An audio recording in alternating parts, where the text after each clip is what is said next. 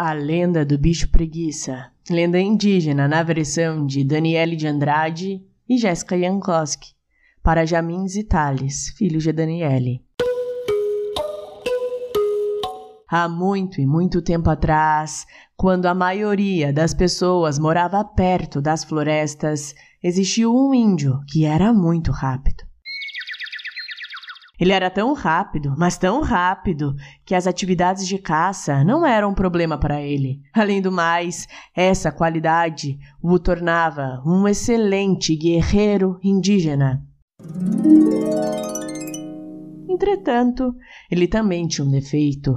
Ele sabia que era rápido e por isso tinha o ego do tamanho da árvore mais alta.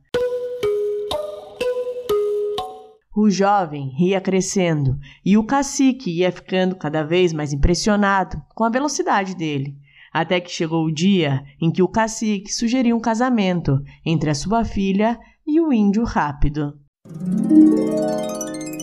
Os dois estavam de acordo. Enquanto os preparativos do casamento iam acontecendo na aldeia, a filha do cacique pediu ao pretendente um presente. Quero que você pegue o vaso do curandeiro da aldeia e traga-o para mim como um símbolo do seu amor. Ela falou. Mas eu não concordo com isso. Não acho certo. O vaso não é nosso, respondeu o índio. Como a jovem sabia do ego do futuro marido, ela disse para mexer com a vaidade dele: Ah, tudo bem. Achei que poderia ser demais para você mesmo tem problema, não tem problema mesmo. Peço para qualquer outro índio.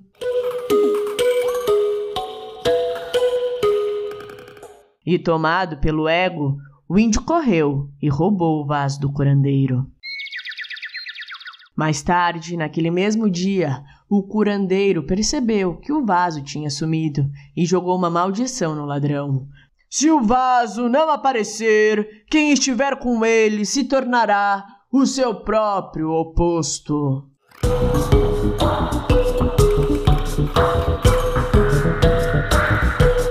Os indígenas ficaram bem quietinhos e resolveram que não iam devolver o vaso.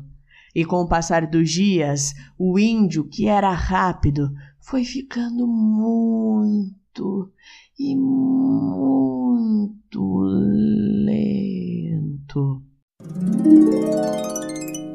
Até que chegou o dia do casamento. Todos da aldeia já estavam pintados, inclusive a filha do cacique, e só esperando o jovem chegar para que começassem a cerimônia. Contudo, ele chegou muito atrasado. Nesse momento, souberam que ele tinha roubado o vaso. Afinal, como que o índio mais rápido de todos poderia ter se atrasado tanto? Só se ele tivesse se tornado o oposto do que ele era. E todos ficaram furiosos. Mas não terminou por aí.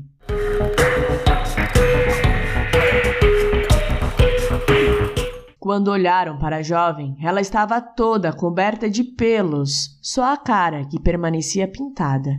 Ela ficou apavorada e disse que ia devolver o vaso ao curandeiro, para que a maldição fosse quebrada.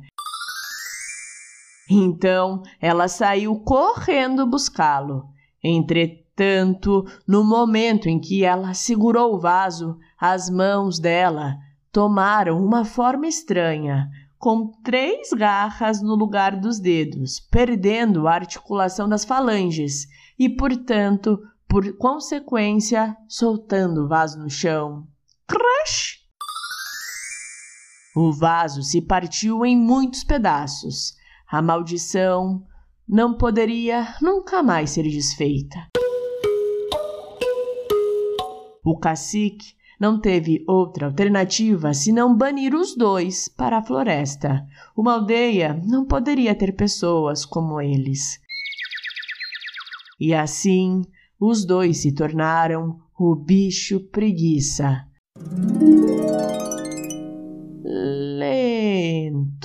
peludos e com o rosto pintado. Moral da história: o ego é bem perigoso. Devemos fazer sempre a coisa certa para não nos prejudicarmos e nem prejudicar as outras pessoas também. E aí, o que você achou dessa história? Se você gostou, não se esqueça de curtir e seguir este podcast no seu player favorito. Beijos e até a próxima história!